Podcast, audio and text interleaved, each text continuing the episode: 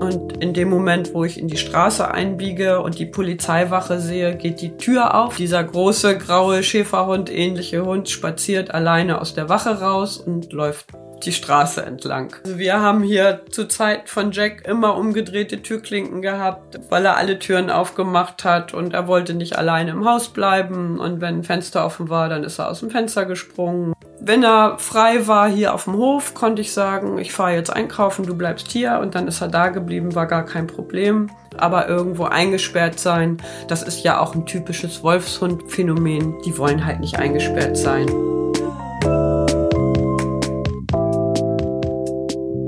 Hallo und herzlich willkommen. Ich bin Jona und ihr hört den Kanes Podcast. Diese Folge ist das dritte Türchen des Kanes Adventskalenders auf Facebook. Also für die, die diese Folge im Dezember 2020 hören, spitzt noch etwas genauer die Ohren. Da könnte vielleicht was versteckt sein. Ich habe auch in dieser Episode mal wieder die Möglichkeit bekommen, jemanden auszufragen. Sie ist Mitinhaberin von Canis, leitet als Dozentin die Veranstaltungen zum Thema Welpen sowie das Ethogramm des Hundes und außerdem hat sie in ihrer Hundeschule und Hundepension über 30 Jahre Erfahrung mit verschiedensten Hunden und kann dadurch wahnsinnig gut Hunde einschätzen. Wie oft sie am Tag das Wort Hund hört und was sie sich für die Hundewelt wünscht, das und vieles mehr hört ihr jetzt im Interview mit Bettina Bannes-Greve. Hallo Bettina, schön, dass du heute da bist. Hallo Jona, ich freue mich. Ja, wir fangen direkt mal an mit einem kleinen Spiel. Das ist jetzt die Premiere, dass ich das mache. Äh, ich habe leider noch keinen Namen dafür. Wenn euch da draußen ein guter Name einfällt, dann dürft ihr den mir gerne irgendwo schreiben. Und zwar geht es darum, dass ich einen Briefumschlag hier habe. Da sind ganz viele Begriffe drin, die so in der Hundeerziehung oder in der Hundewelt öfters mal vorkommen. Die habe ich zusammengesammelt. Und ich würde dich bitten, gleich Stopp zu sagen. Ich werde ein bisschen darin rumkruscheln. Dann sagst du Stopp, dann ziehe ich einen Begriff. Und dann darfst du einfach das allererste sagen, was dir dazu einfällt, ob es jetzt eine Erklärung ist oder ein Wort oder ein Satz, wie du möchtest. So, ich fange mal an. Ihr hört wahrscheinlich jetzt das Kruscheln. Du sagst Stopp. Stopp. Okay, ich habe, ich zeig's dir über die Webcam ist jetzt falsch rum, glaube ich. Trainieren statt dominieren. Hast du das schon mal gehört? Ja, das habe ich schon mal gehört, weil auch ich ab und zu mal bei Facebook unterwegs bin und das da kennengelernt habe vor ein paar Jahren. Jetzt habe ich da schon länger nichts mehr zugehört. So ganz genau weiß ich ehrlich gesagt gar nicht, was die Leute damit meinen. Ich weiß, das ist so ein Schlagwort oder ich glaube, es ist auch eine Methode, mit Hunden zu arbeiten. Ich nehme mal an, dass es um positive Verstärkung geht und dass man einen Hund in keinster Weise irgendwie unterbrechen darf. Aber wie gesagt, ich weiß es ehrlich gesagt nicht genau. Also ich kann nur sagen, trainieren tun wir auch. Wir trainieren die Hunde natürlich auch, beziehungsweise wir erziehen die Hunde oder helfen Leuten dabei, ihre Hunde zu erziehen. Und dominieren hört sich für mich so an, als wenn man den Hund ständig unter der Knute hat und der immer unterwürfig sein muss und jeden Befehl sofort ausführen muss. Also da halten wir natürlich auch überhaupt nichts von. Wir trainieren die Hunde, wir erziehen die Hunde, aber dominieren tun wir die Hunde auch nicht wir unterbrechen mal einen Hund und ein Hund muss mit einem Verhalten aufhören, wenn es störend ist und man sagt, kannst du das bitte mal lassen? Äh, man ist vielleicht immer ein bisschen blöd, dieser Vergleich zu Kindern, aber ich glaube, diese ganzen Hundetrainer, die Hunde so toll finden, würden auch im Restaurant, wenn ein Kind rumnervt, von den Eltern erwarten, dass die sagen, kannst du dich mal anständig benehmen, jetzt setz dich hier mal an den Tisch und hör einfach mal zu. Erwartet ja eigentlich jeder auch von einem Kind und das kann man auch von einem Hund erwarten. Und wenn mein Kind im Supermarkt nichts aus dem Regal gerissen hat, ähm, dann kriegt es auch kein Gummibärchen, sondern das ist einfach ein ganz normales Verhalten, sich in der Öffentlichkeit anständig zu benehmen, auch ohne hinterher eine besondere Belohnung zu bekommen. es ist nicht so, dass ich überhaupt gegen Belohnung bin oder Futterbelohnung. Also wir arbeiten auch mit Futterbelohnung, wenn ein Hund was Neues lernen soll oder was besonders Tolles geleistet hat. Aber für ein ganz normales Verhalten, das heißt, auf der Straße an einem anderen Hund vorbeizugehen, ohne auszurasten, da braucht er nicht hinterher ein Leckerli zu kriegen. Ja, dann fangen wir mal mit den Fragen an, die ich für dich vorbereitet habe, mit wir dich ein bisschen besser kennenlernen können in dieser Folge. Tibet Terrier. Du lebst ja auf einem Hof, wie wir schon gehört haben. Was leben da noch für Tiere so außer Hunde? Oh, wir haben eine ganze Menge Tiere. Früher hatte ich immer Pferde. Jetzt haben wir noch zwei Shetland Ponys, die gehören eigentlich meiner Tochter, die auch eine Enkeltochter. Äh, ich habe eine Enkeltochter, sie hat eine Tochter. Mhm. Äh, die beiden wohnen hier mit auf dem Hof, auch mit dem Papa zusammen. Das ist total schön, dass wir hier alle zusammen wohnen und ich mein Enkelkind jeden Tag sehen kann. Und Hannah, meine Tochter, hat diese beiden Ponys gekauft, äh, damit ihre Tochter auch gleich mit Pferden aufwachsen kann. Und diese beiden Shetland Ponys haben dieses Jahr auch zwei Fohlen bekommen. Hm. Also wir haben vier Ponys. Wir haben noch Zwergzebus. Für alle, die nicht wissen, was das ist. Das ist eine Rinderrasse, die nicht so groß sind. Die kommen aus Asien und sind sehr pflegeleicht. Also fünf Zwergzebus und auch da ein kleines Kälbchen dieses Jahr geboren. Labradudel. Dann haben wir insgesamt sechs Schafe noch. Mhm. Und wir haben eine Katze, die uns hier zugelaufen ist. Eigentlich ist das mit Katzen hier mit den Hunden immer nicht ganz so einfach, weil hier ja sehr viele Hunde sind auf dem Hof, auch die ganzen Kundenhunde. Und da haben es die Katzen manchmal nicht so leicht. Früher hatten wir immer mal welche. Und diese kleine Katze ist uns jetzt dieses Jahr zugelaufen und hat sich hier eingefügt und kommt auch mit dem Treiben hier ganz gut zurecht. Mutige Katze auf jeden Fall. Ein besonderes Katzenleben. Auf Hundeleben. So wäre ich auch gern groß geworden auf so einem Hof. Besser, besser geht's auch nicht. Das muss man wirklich sagen. Ja. Ja, voll. Und äh, wer versorgt die ganzen Tiere? Wie macht ihr das? Das machen wir alles selber. Also wir haben jetzt niemanden, der hier die Tiere für uns versorgt. Also die Cebus sind ja auch mein Hobby und ähm, die Schafe sind auch Hobby. Also die versorgen wir alle selber. Also wir müssen jeden Tag, naja, den Hof sauber machen, im Winter den Stall sauber machen, Wasser geben und so weiter. Das machen wir alles selber. Dann kannst du ja nie in Urlaub fahren, oder? das ist nicht so einfach, das stimmt, aber ich kann schon in den Urlaub fahren. Ähm, das muss dann einfach geplant werden und Michael und ich oder Hanna und ich, wir wechseln uns dann ab. Und äh, dann werden schon hier auch ein paar Leute mit eingebunden, das mit zu unterstützen. Das Wort Hund ist ja jetzt auch schon öfters gefallen. Und was schätzt du, wie oft am Tag hörst du das Wort Hund? Und machst du manchmal irgendwie Pause von diesem Thema, dass du sagst, so jetzt gehe ich mal irgendwo hin auf ein Konzert oder was weiß ich, wo du sagst, so da redet keiner über Hunde und ich erzähle keinem, was ich beruflich mache.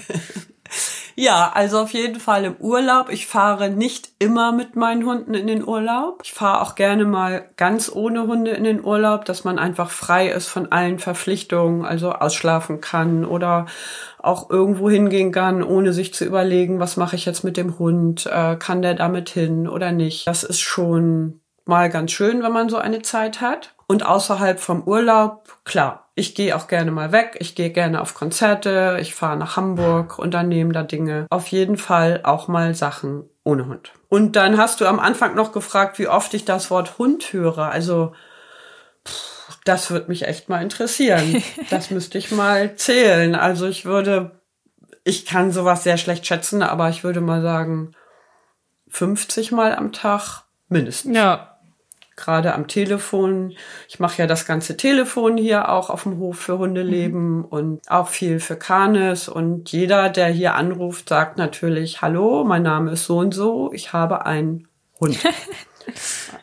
also ja. ich würde mal sagen, 50 Mal mindestens. Ja, krass. Ja, wo wir beim Thema Hund sind. Wann und wie hat die Faszination zum Thema Hund bei dir angefangen? Also war das schon so, dass du als Kind gesagt hast, oh, ich will unbedingt einen Hund oder hattest du da schon einen Hund? Wie ging das los? Also ich glaube ja, dass diese Tierverrücktheit, ob es jetzt Hunde oder andere Tiere sind, das muss irgendwie in den Genen liegen. Also wir haben zu Hause keinen Hund gehabt. Ich habe aber schon ganz früh angefangen, Hamster, Wellensittiche, Meerschweinchen. Ich denke, das kennen ganz viele. Der Wunsch, dass man ein Tier hat, hatte ich auch. Ich durfte keinen eigenen Hund haben und habe dann angefangen, Hunde auszuführen. Ich habe irgendwo geklingelt und habe gefragt, darf ich mit ihrem Hund spazieren gehen? Und das war meistens kein Problem. Und mein erster Ausführhund, so hieß das damals, war ein kleiner Rauhardackel. Mhm. Der hieß Purzel, das weiß ich auch noch. Und ähm, ja, da waren so ein paar Hunde, wo ich als kleines Kind schon immer mit losgegangen bin. Und das hat sich immer mehr verfestigt, dass ich dann Hunde von anderen Leuten abgeholt habe und mit denen in Stadtpark, also in Hamburg gibt es den Hamburger Stadtpark und da gibt's, den gibt's immer noch, einen Hundespielplatz. Da bin ich mit den Hunden zum Hundespielplatz gegangen. Und das habe ich eigentlich jeden Tag gemacht. Und ein Hund, der mir besonders ans Herz gewachsen ist, war ein deutscher Schäferhund. Und den durfte ich dann auch später, als ich so 16 war, durfte ich den dann übernehmen, weil die Leute aus ausgewandert sind nach Australien und nicht wussten, wohin mit dem Hund. Und dann habe ich meine Eltern so lange belatschert, mhm. ähm, dass ich diesen Hund dann tatsächlich behalten durfte. Wie hieß der? Der hieß Olex von der Rahnstraße. Okay genannt Olli. Olli, okay. Und mit Olli hat das eigentlich auch alles angefangen. Äh, da sind wir immer mit mehreren Jugendlichen in meinem Alter, haben uns dann auf dem Hundespielplatz getroffen und dann haben wir uns irgendwann einen Hundeverein gesucht. Es war kein Schäferhundverein, da durften alle Hunderassen hinkommen. Und da haben wir dann angefangen, mit den Hunden zu trainieren und Hundesport zu machen. Mhm. Olli war allerdings total lieb. Der war für den Schutzhundesport nicht geeignet, weil der einfach so lieb war, ähm, dass ich mit dem dann Unterordnung und Pferde gemacht habe. Hm. Und wie ist dann der Weg dahin passiert, dass du das zum Beruf gemacht hast? Hast du das immer schon irgendwie was mit Tieren machen wollen? Klar, ich habe immer was mit Tieren machen wollen. Ich habe dann eine Lehre als Tierarzthelferin gemacht, wollte dann eigentlich Tiermedizin studieren und habe dafür erstmal mein Abitur nachgemacht auf dem Abendgymnasium. Und das habe ich mir finanziert dadurch, dass ich mit Hunden spazieren gegangen bin und auch Hunde in Pension genommen habe zu mir nach Hause. Und das lief total gut und ähm, das war für mich total super. Die anderen vom Abendgymnasium mussten alle noch einen richtigen Job nebenbei machen. Also ich habe ja auch einen richtigen Job gemacht, aber für mich war da, da schon der Job ein Hobby. Hat mir super viel Spaß gemacht und ich habe auch angefangen zu der Zeit Hunde aufzunehmen, um die auszubilden beziehungsweise zu erziehen. Also die Leute haben den Hund bei mir abgegeben, vier, fünf Wochen und ich habe mit dem Hund gearbeitet und dann haben sie den hinterher wiederbekommen. Natürlich haben die noch eine Einführung bekommen und auch Einzelstunden bekommen, dass sie gelernt haben, damit umzugehen und die mussten natürlich auch Sachen anders machen. Und so hat das eigentlich angefangen. Also der Plan war ja eigentlich Tiermedizin zu studieren, aber dadurch, dass mir das mit den Hunden dann so viel Spaß gemacht hat und auch gut funktioniert hat, bin ich dann dabei geblieben. Bis heute. Und bis, bis heute. Und das sehe ich auch als großes Glück, dass ich, beziehungsweise auch wir, auch Michael und ich ja später da so reingerutscht sind. Es hat sich für uns alles so zum Guten ergeben. Gab ja damals noch gar keine Hundeschulen oder ganz paar. Also ich weiß jetzt nicht, wie viele in Deutschland, äh, vielleicht, weiß ich nicht, 10, 15 Hundeschulen oder so in Deutschland. Mhm. Und die Entwicklung, die seitdem passiert ist, ist ja enorm. Ja, auf jeden Fall. Und ihr habt einiges mitentwickelt, kann man schon so sagen, ne? Einen sehr großen Teil. Ja. Hm. Ja, was hast du denn selber für Hunde? Ich habe im Moment drei Hunde. Einen zentralasiatischen Ovtcharka, eine Hündin, acht Jahre alt. Die lebt die meiste Zeit draußen, das möchte sie auch gerne. Sie darf mit reinkommen, wenn sie will, aber die ist gerne draußen und liegt auf ihrer Veranda und passt auf das große Grundstück auf, auf die Hühner passt sie auf, mhm. bewacht das Haus. Also hat so richtig ihren Beruf angenommen und ja, das macht sie gut. Das hat sie. Hat hier die Möglichkeit, ihre rassetypischen Verhaltensweisen auszuleben. Ja, schön. Und dann habe ich noch einen kleinen, also klein heißt Kniehuhn Mix aus Rumänien, Tico. Er ist jetzt drei Jahre alt. Da bin ich auch typischer Pflegestellenversager oder Versagerin. Das ist ein schönes Wort, das habe ich noch nicht gehört, das merke ich mir. Pflege, Pflegestellenversager. Genau. Also der sollte eigentlich weitervermittelt werden, weil als der hier angekommen ist, hatte ich gerade einen Platz frei. Aber der war einfach so super hier gleich von Anfang an, hat er sich hier so toll verhalten, dass ich den dann behalten habe. Und als drittes ist Gusto da. Gusto ist von Hanna, also von meiner Tochter. Die hat letztes Jahr einen Wurf gehabt. Da sind zehn Welpen rausgekommen und da habe ich einen behalten. Also der ist jetzt ein Jahr alt, ist ein Labrador, Dalmatiner, Husky, keine Ahnung was, Mischling. Also die Eltern mhm. sind auch beides schon Mischlinge. Ähm, mhm. Den habe ich behalten und ja, die drei sind jetzt hier, mit denen lebe ich jetzt hier zusammen. Wie alt ist Gusto? Gusto ist ein gutes Jahr alt. Der ist letztes Jahr im Juli geboren und ist jetzt voll in der Pubertät gerade. Und die Welpen sind dann einfach so bei euch auf dem Hof groß geworden. Das heißt, du kennst den seit Anfang an. Ich war bei seiner Geburt dabei. Den kenne ich von Anfang an. Spannend. Und hast du dir den dann rausgesucht aus dem Wurf? Wusstest du, dass du einen behalten willst oder? Ich war mir total unsicher, ob ich einen behalten möchte, äh, weil meine Tochter Hanna auf jeden Fall einen behalten wollte. Und ähm, sie wollte einen Rüden behalten. Ich wollte auch gerne noch einen Rüden haben. Ich war mir so ein bisschen unsicher, ob das hier klappt auf dem Hof mit zwei Rüden, die so an Grundstücksgrenze zusammenwohnen und hatte mich dann erst dagegen entschieden. Und dann war aber der, den ich am tollsten von allen fand, bis zum Schluss übrig. Keiner hat sich den ausgesucht und das war dann für mich irgendwie ein Zeichen und dann habe ich gesagt, nee, komm, ich behalte den jetzt und das ist auch total klasse. Also die beiden Brüder verstehen sich sehr gut und da ist noch gar nichts los mit irgendwelchen Revieranimositäten. Ja, ich wusste gar nicht, dass Hannah auch einen behalten hat. Das ist ja spannend dann mit denen, wie ihr die groß werden seht. Ihr habt wahrscheinlich da auch noch zu den Geschwistern Kontakt, oder?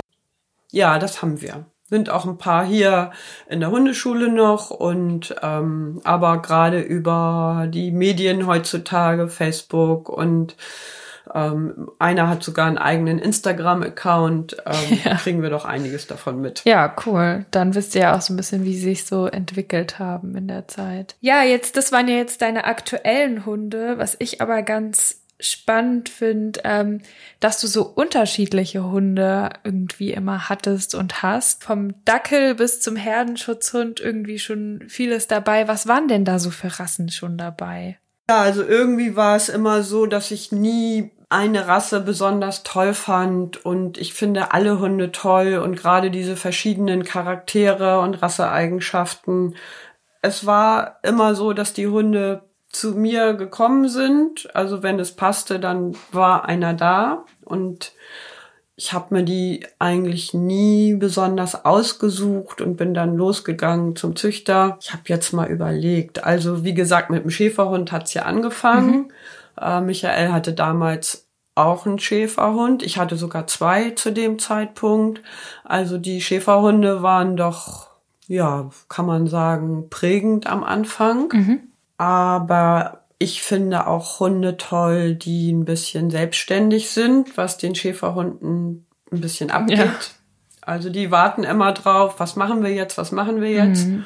Und egal, wo man hinfährt, das war auch bei Olli damals so, man fährt nach St. Peter-Ording an Strand und denkt, man, ne, der Hund, jetzt kann er mal laufen. Und Olli stand da und hat gesagt, und, was machen wir jetzt zusammen? Können wir Platz machen? Ähm, ja, so ungefähr. Also, ja, die Schäferhunde durch den meinen ersten Ausführ Dackel bin ich auch immer Dackel-Fan geblieben. Mhm. Also einen Dackel haben wir auch immer gehabt. Ansonsten hatten wir ein Parson Russell Terrier. Mhm. Erik war das, ne? Genau, Erik ist ja auch sehr bekannt. Erik, äh, wir haben ja Canis damals mit Erik Ziemen zusammen aufgemacht, entwickelt, die Idee entwickelt. Und Erik hatte die Mutter von unserem Terrier und hatte noch einen Wurf. Und als Erik gestorben ist, war noch ein kleiner Rüde übrig und den haben wir dann übernommen. Mhm. Und darum hieß er dann auch Erik. Mhm. Und ein Terrier Puh Ja. habe ich mir ja nun auch nicht so ausgesucht. Es war ja praktisch ein, das Erbe von Erik. Ähm, das hat uns auch noch 14 Jahre verfolgt. Sü- Süßer kleiner Hund, der war toll. Und wir hatten noch einen Kettle Dog, die Kettle Dog Hündin. Wir hatten eine Labrador Hündin. Und der Rest waren alles Mischlinge. Und ich bin ja wirklich immer noch auch ein großer Mischlingsfan. ja. Ja, auf jeden Fall. Verstehe ich.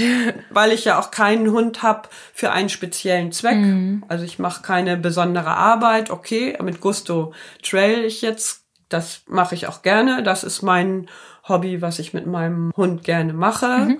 Aber auch nicht äh, professionell für Realeinsätze oder ich arbeite nicht für irgendeine Staffel oder so. Wenn man das machen möchte, dann müsste man sich schon auch einen Spezialisten holen, wenn man wirklich vorher, ja, wenn man wirklich Erfolg haben möchte.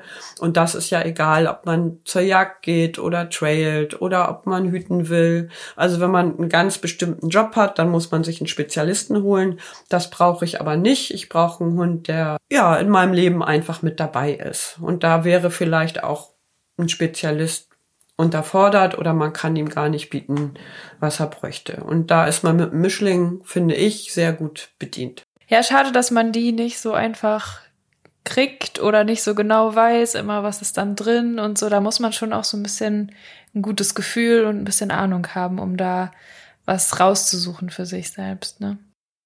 Ja, ich glaube, dass ich, also dieses Gefühl habe ich auf jeden Fall. Also, dass man einen Hund sieht, also wenn man das so lange macht und mit so vielen Hunden zusammengelebt hat und mit so vielen Hunden gearbeitet hat, also man guckt einen Hund an und dann weiß man eigentlich schon sehr viel über ihn, wenn man ihm einmal in die Augen geguckt hat. Ja, gibt es denn Hunde von den Hunden, die du so hattest, die dich besonders geprägt haben, die dir irgendwie viel beigebracht haben? Vielleicht auch, weil sie nicht so unkompliziert waren? Ja, also einer meiner wichtigsten Hunde, die ich in meinem Leben hatte, äh, das war Jack. Jack war ein Wolfshund-Mischling, ein Salus-Wolfshund-Mischling.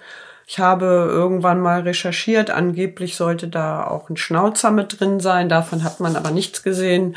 Also der sah eigentlich aus wie ein Wolfshund Malamut-Mischling oder so. Also groß und grau. Ganz toller Hund. Der ist zu uns gekommen, beziehungsweise zu mir gekommen. Damals haben wir hier mit der Hundepension für Bad Bramstedt Stadt und Land noch Fundhunde aufgenommen. Das heißt, wenn irgendwo ein Hund aufgefunden wurde oder irgendwo ein Hund rausgeholt werden musste, also irgendwie ein Hund, der schnell irgendwo hin muss und das Tierheim nicht äh, ansprechbar war, dann haben die bei uns angerufen, also die Polizei zum Beispiel oder die Ordnungsämter. Naja, und die riefen irgendwann an und haben gesagt, also hier bei uns auf der Wache in Bad Bramstedt sitzt ein Schäferhund und äh, könnt ihr den bitte abholen? Der ist hier in Bad Bramstedt rumgelaufen. Und den haben wir hier auf der Wache und der sitzt hier. Und dann bin ich mit dem Auto dahin gefahren. Und in dem Moment, wo ich in die Straße einbiege und die Polizeiwache sehe, geht die Tür auf von der Polizeiwache. Dieser große, graue Schäferhund, ähnliche Hund, spaziert alleine aus der Wache Wow. raus und läuft die Straße entlang. Und dann dachte ich, oh, was ist das denn? naja, dann habe ich den eingesammelt, der war auch total lieb, der wollte nicht so gerne ins Auto einsteigen, aber ich habe ihn dann mit ein paar Überredungskünsten ins Auto bekommen. Und dieser Hund äh, konnte nicht zu seinen Besitzern zurück Und dann habe ich erst versucht, den zu vermitteln, weil ich damals noch einen Schäferhund hatte, einen Rüden, der nicht so verträglich war. Aber diesen Jack fand ich immer schon so toll und irgendwie hat das dann doch geklappt mit den beiden, also mit dem Schäferhund und mit dem Jack. Mhm. Und das hat sich eigentlich fortgesetzt. Also Jack war ein Ausbrecherkönig, was er ja gleich von Anfang an gezeigt hat, dass er auch bei der Polizeiwache einfach die Tür aufgemacht hat. Ja, das ist ein gutes also Kennenlernen auf jeden Fall, wenn man schon schafft, von der Polizei zu entfliehen. Also wir haben hier zur Zeit von Jack immer umgedrehte Türklinken gehabt, also Ach, weil er alle Türen aufgemacht hat und er wollte nicht alleine im Haus bleiben und wenn ein Fenster offen war, dann ist er aus dem Fenster gesprungen und wenn er frei war hier auf dem Hof, konnte ich sagen, ich fahre jetzt einkaufen, du bleibst hier und dann ist er da geblieben, war gar kein Problem. Mhm. Aber irgendwo eingesperrt sein, das ist ja auch ein typisches Wolfshund-Phänomen.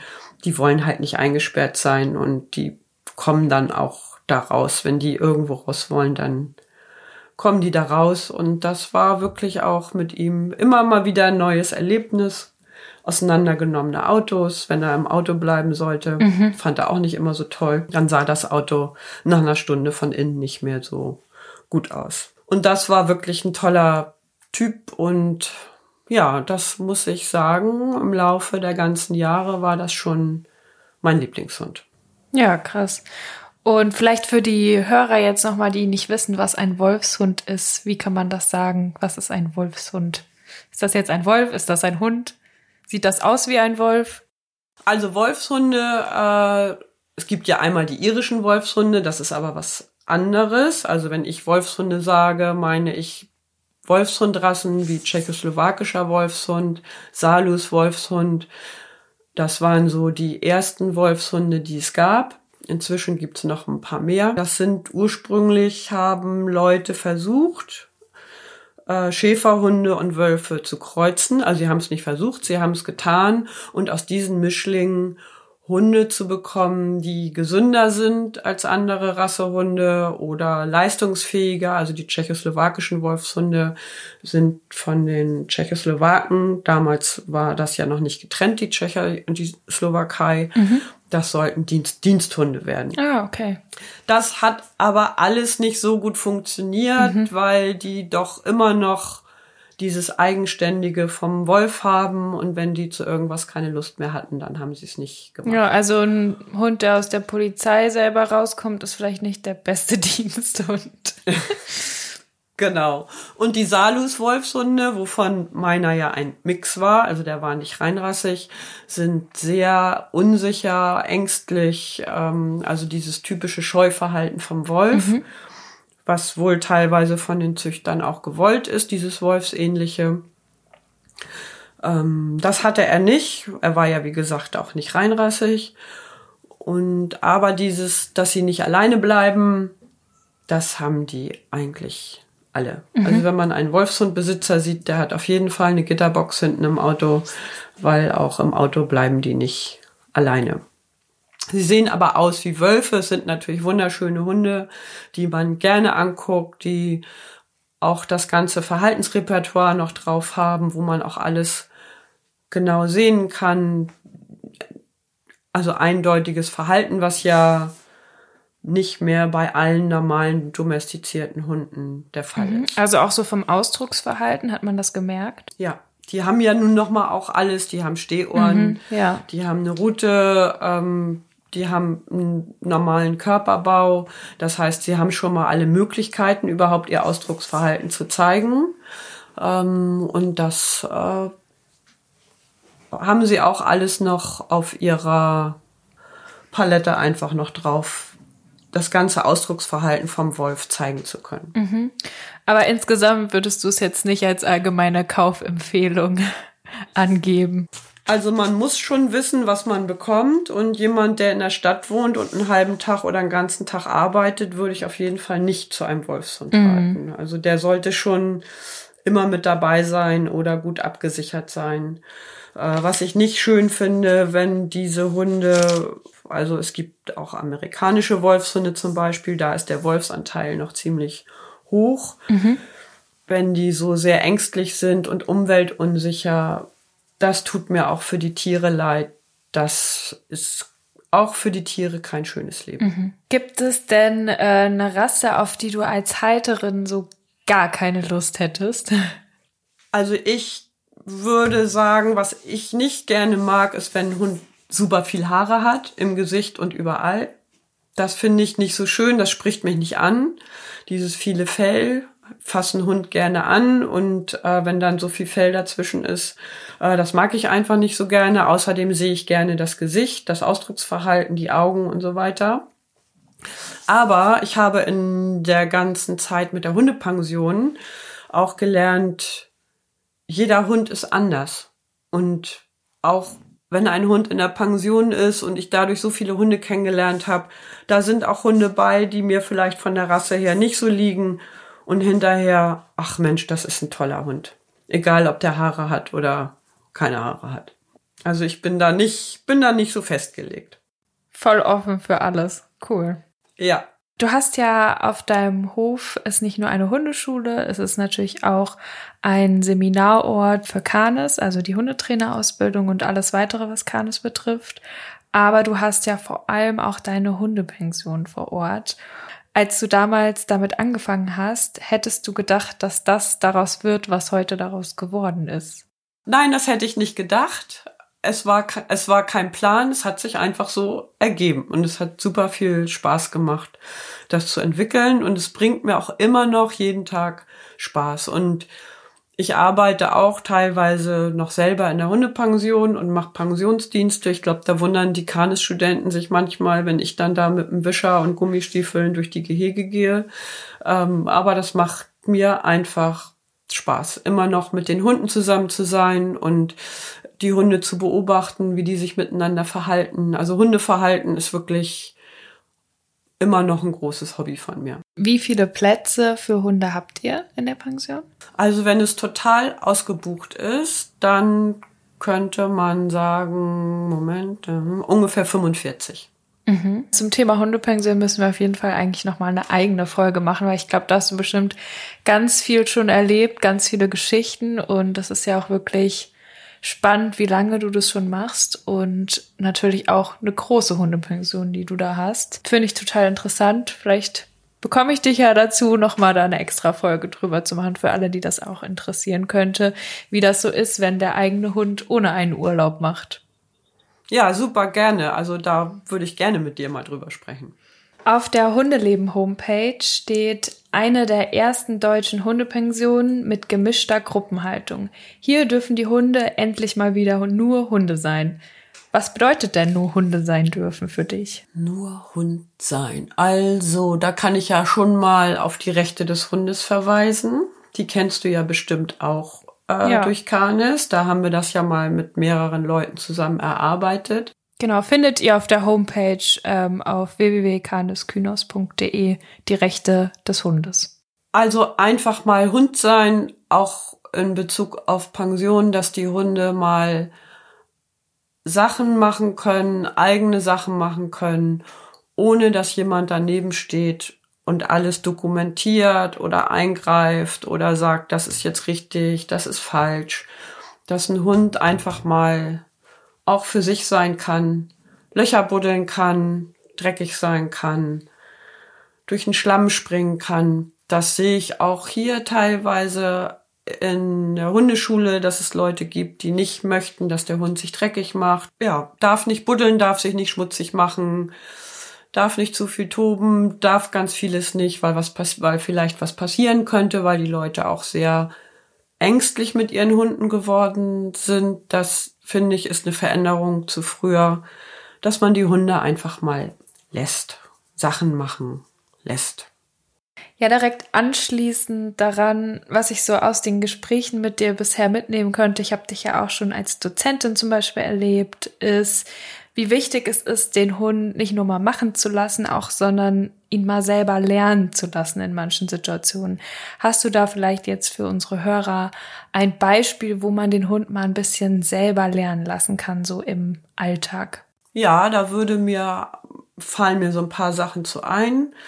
Also erstmal finde ich das total wichtig, dass Hunde auch lernen, selber ein Problem zu lösen, weil es, ein Hund ist ja auch ein eigenes Individuum, der kommt im Leben schon ganz gut zurecht und ist nicht zu 100 Prozent nur vom Menschen abhängig. Also es ist ja auch genau wie beim Kind. Auch Kinder müssen lernen, mit Problemen zurechtzukommen. Wenn man ihnen alle Probleme von Anfang an abnimmt und irgendwann kommt man im Leben mal auf ein Problem, mhm. geht ja gar nicht anders. Und man hat nie gelernt, ein Problem zu lösen, dann wird's richtig schwierig. Und darum würde ich ja vielleicht auch beim Welpen schon anfangen, ähm, dass sie mal selber eine Lösung finden müssen für irgendwie, wenn sie in Not geraten sind. Also so als Beispiel, meinetwegen Hund ist im Wasser und es ist vielleicht ein Bach oder ein See und der, da wo er raus möchte, schafft er das nicht gleich und man, dann steht der Hund da und möchte da rauskommen und ähm, sofort eilen die Leute dahin und helfen ihrem Hund und ziehen den da raus, wo ich immer sage, Mensch, lass sie doch mal ausprobieren.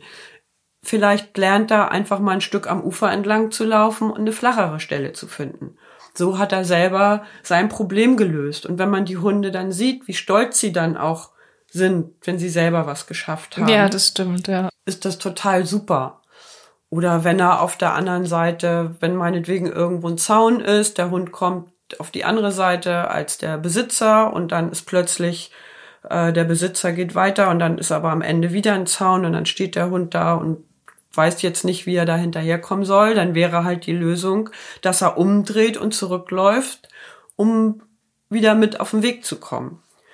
Da gehört natürlich schon ein bisschen was dazu, nicht beim in der Nähe des Besitzers zu bleiben, sondern auf die Idee zu kommen, wieder zurückzulaufen.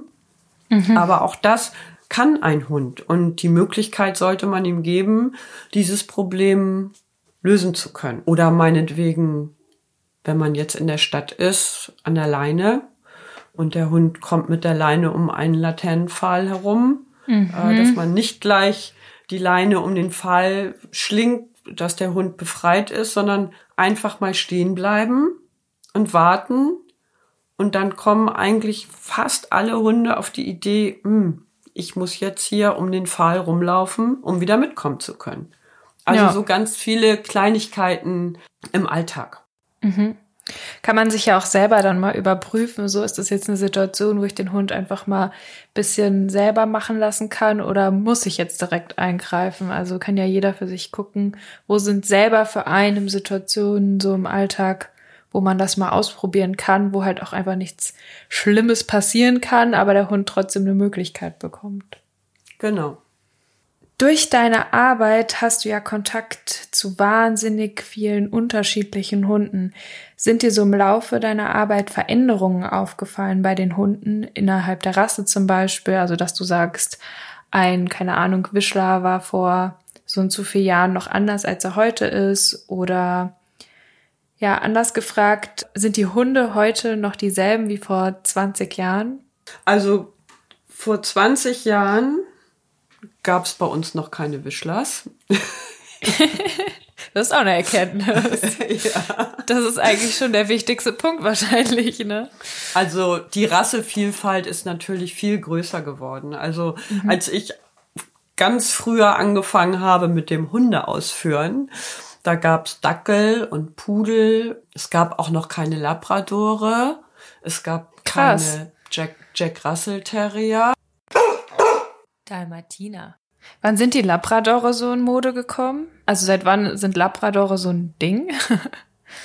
Seit wann? Also Labradore schon ein bisschen länger. Das hat ja angefangen mit den Golden Retrievern und dann kamen die Labradore hinterher. Ah, okay. Also so diese typische Folge, erst ein Golden Retriever, dann Labrador und jetzt ein Büschler. Mhm. Oder vielleicht ein Weimaraner oder ein Field Trial Labrador. Ähm, mhm. Ja, also Wischlers gibt's noch gar nicht so lange. Ich kann jetzt nicht genau sagen, vielleicht 15 Jahre oder so fing das an. Und es war tatsächlich so, dass die früher ein bisschen stabiler waren. Und diese Wischlerwelle, also ich weiß nicht, wie es bei euch in Frankfurt ist, aber in Hamburg gibt's schon sehr viele Wischlers, wo ja eigentlich auch gar nichts zu sagen ist. Das sind schicke, nette Hunde, die äh, eigentlich zwar Jagdhunde sind, aber jagdlich nicht so extrem sich verhalten wie diese Vorstehhunde, die wir haben. Ja. Ähm, Deutsch Kurzhaar, Deutsch Drahthaar, Genau, ja. Weimaraner, also die kann man ja in der Stadt irgendwie schwer halten, ohne Arbeit. Beim Wischler geht es schon. Hat Mhm. bestimmt auch was mit der Zucht zu tun. Also ich denke, die typischen Wischlers von der Alster sind wahrscheinlich für die Jagd gar nicht zu gebrauchen. Aber die haben, wenn du jetzt diese Rasse rausgesucht hast, schon ein sehr dünnes Nervenkostüm und neigen teilweise auch zu Störungen. Zum Beispiel, was gibt es da so an Verhaltensstörungen? Was hast du schon, was ist dir schon begegnet? Also so, die haben mit, also habe ich öfter schon gesehen mit, dass die so eine kleine Insektenphobie haben, wenn irgendwie eine Fliege auf ihnen sitzt oder irgendwie ein Insekt um sie herum summt, dass die so ein bisschen panisch und hektisch werden. Das können die kaum aushalten. Also hautempfindlich auch dann so. oder? Ja, also dünnhäutig kann man sagen. Dünnhäutig. Sie sind, sie sind sehr dünnhäutig und sind ja auch wirklich dünnhäutige, Mhm. dünnhäutige Tiere. Also mit so bestimmten Unsicherheiten behaftet. Ab und an gibt's mal welche, die auch echt aggressiv sind, total selten, aber kommt auch mal vor, was ja für diese Rasse gar nicht typisch ist. Mhm. Ja. Und insofern durch diese größere Rassevielfalt kriegt man natürlich auch mehr individuelle Verhaltensweisen mit. Also früher gab es einfach nicht so viele verschiedene Hunde. Und diese ganzen Hütehundtypen, Border Collies, sind natürlich für Störungen prädestiniert. Mhm. Gab es früher auch nicht. Überleg gerade, was für Hütehunde das früher gab. Also Bearded Collies, damit fing das, glaube ich, mal an. Aber dass Hütehunde so in Privathänden waren, habe ich nicht so erlebt. Und würdest du sagen, diese ganzen Spezialisten sind über die Zeit weniger Spezialisten geworden durch die Zucht, weil sie ja dann eher so zu Familienhunden wurden oder hat die Zucht das überhaupt nicht wirklich beeinflusst, weil sie nur auf Aussehen gezüchtet hat und die sind eigentlich noch genauso Spezialisten wie früher? Also natürlich kriegt man den Grundtenor von so einer Rasse nicht ganz weggezüchtet. Und es ist so ein bisschen abhängig von den Rassen. Also es gibt äh, Züchter, die Border Collies wirklich nur für Schuh züchten. Oder ich finde gerade der deutsche Schäferhund ist da ein gutes Beispiel. Da gibt's ja die Showlinie und die Arbeitslinie. Und die Arbeitslinie, die sehen ja auch ganz anders aus. Also sind ja ganz andere Hunde, sind ja eher so ein bisschen Malinois-mäßig, also schlanker und ein geraderer Rücken. Also die würden wahrscheinlich auf einer Ausstellung beim VDH für einen deutschen Schäferhund, die dürften da, glaube ich, nicht mal den Ring betreten. Sind einfach ganz andere Hunde. Und da gibt's ein paar Rassen, die darauf achten und andere weniger. Ja, ich meine, eine Rasse hat ja auch einen bestimmten Sinn. Es gibt ja Leute, die haben dann versucht, Familienhunde zu züchten. Äh, da gibt's ja auch so ein paar neue Rassen wie den Elo oder, oder Vella, äh, wenn dir das was sagt. Ja. Ähm, und es gibt ja auch Rassen, die schon ein bisschen familientauglicher sind. Aber die Hunde sind, alle Hunde finde ich so un, unwahrscheinlich anpassungsfähig. Also auch bei Spezialisten gibt es genug Hunde, wenn die Leute das gut machen, passen die sich an die Familie an und es klappt super. Also das erstaunt einen auch immer wieder. Es hängt wirklich ganz viel davon ab, wie die Leute auch mit den Tieren umgehen. Also darf man ohne schlechtes Gewissen einen Hütehund in der Stadt haben, wenn man das gut mit dem macht und genau weiß, was man sich da geholt hat. Das finde ich auf jeden Fall. Und dann muss man natürlich schon ein bisschen, ähm, schon natürlich gucken, wo bekommt man den her, wie ist die Zucht Ja. ausgerichtet. Ähm, dann kann man das machen. Ja, letzte Frage schon. Und zwar, wenn du drei Wünsche frei hättest für die Hundewelt, also damit ist so gemeint Hundehaltung, Erziehung, Zucht, Aufklärung, was würdest du dir wünschen? Also als erstes fällt mir da ein, dass ich mir wünschen würde, dass endlich die Qualzucht verboten wird, beziehungsweise verboten ist sie ja, aber dass das auch durchgesetzt wird. Also diese ganzen kurzatmigen Hunde, die mit den kurzen Schnauzen, die keine Luft bekommen, die nicht weit laufen können, die wirklich ihr Leben lang darunter leiden, dass sie nicht richtig Luft bekommen. Das finde ich ganz schlimm. Oder die sowieso operiert werden müssen. Also jetzt fällt mir der Mops ein mit seinem Gaumensegel, wo das für viele klar ist, na ja, jetzt ist der Sohn so alt, jetzt muss das Gaumensegel operiert werden. Ich kenne keine, nicht eine, vielleicht, äh, wenn Leute das hören, steigen die mir aufs Dach. Aber ich kenne in den ganzen Jahren, wo ich damit was zu tun habe, ich kenne keine Bordeaux-Dogge, die gesund ist, nicht eine. Die sind alle krank. Krass, ja.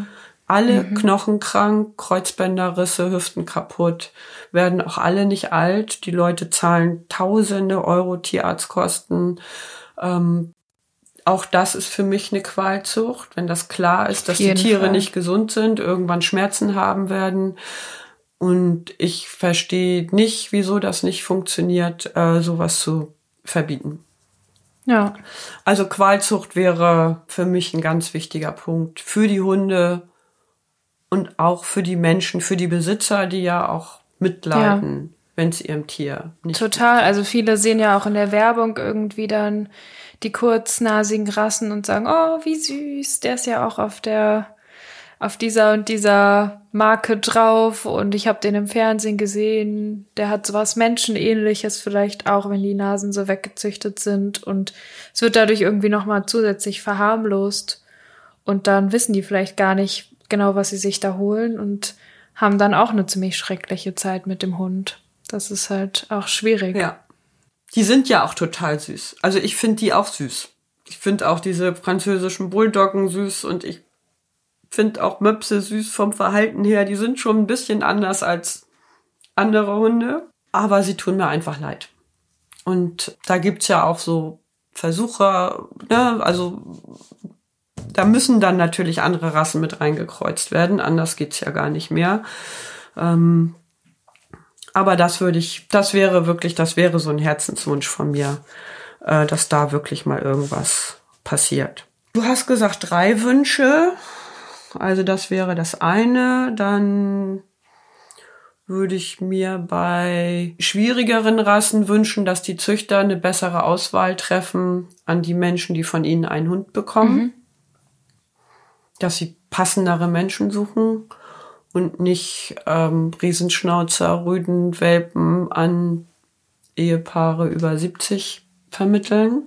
Also das wäre auch ein Wunsch von mir, dass die Züchter besser geschult werden oder besser überprüft werden und auch vernünftige Hunde züchten, also mit gesunden Hunden züchten und nur mit Hunden züchten, die einen vernünftigen Charakter haben. Es ist ja immer so, der Ruf nach dem Hundeführerschein äh, gibt's ja teilweise auch schon. In Niedersachsen muss ja jeder einen Hundeführerschein machen, der länger als zwei Jahre keinen Hund hatte, beziehungsweise vorher überhaupt gar keinen Hund hatte. Ich persönlich halte da nicht so viel von, weil ich denke, wenn man vernünftige Hunde züchtet und diese Hunde vernünftig vermittelt, dann braucht auch keiner einen Hundeführerschein.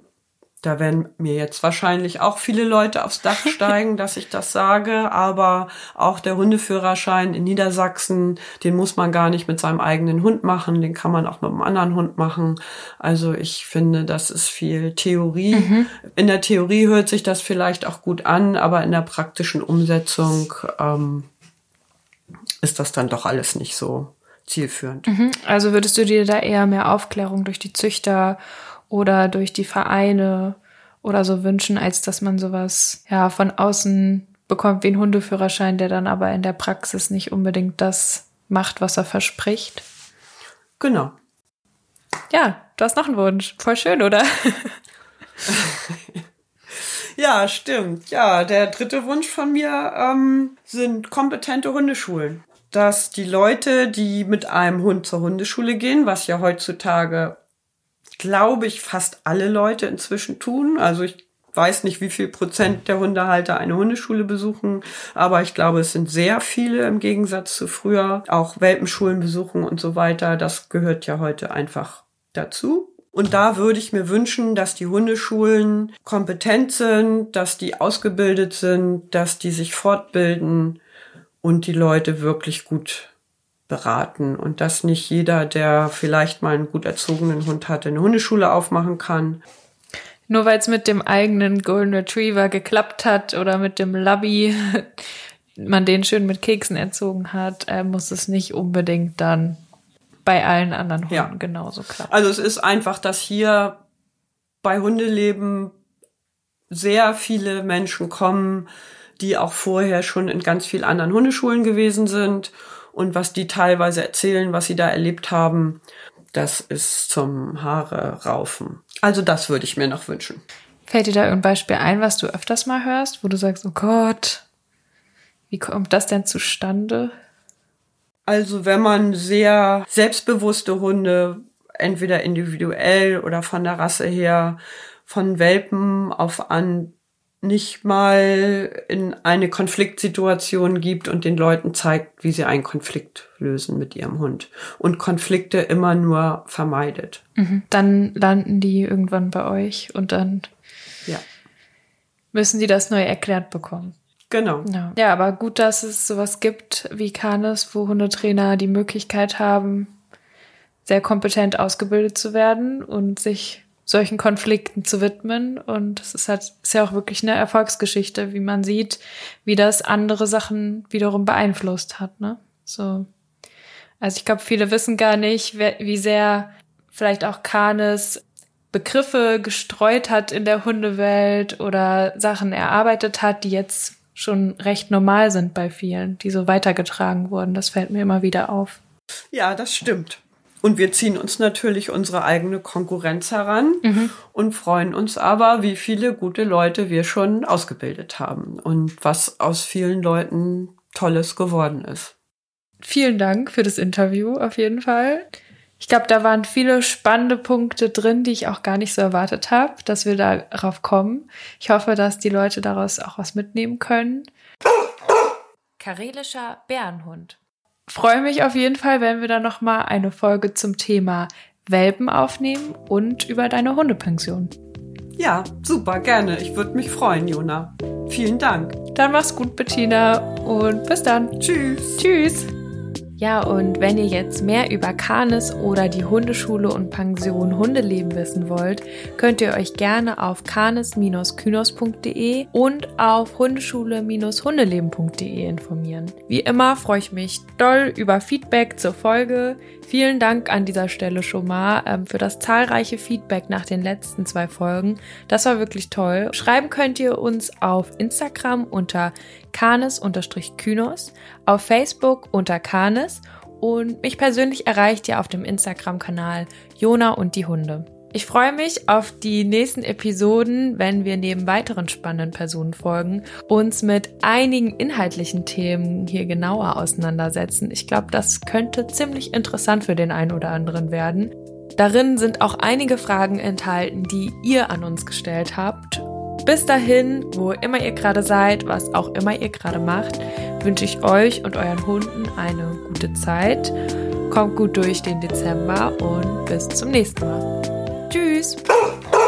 Bodengo Portugies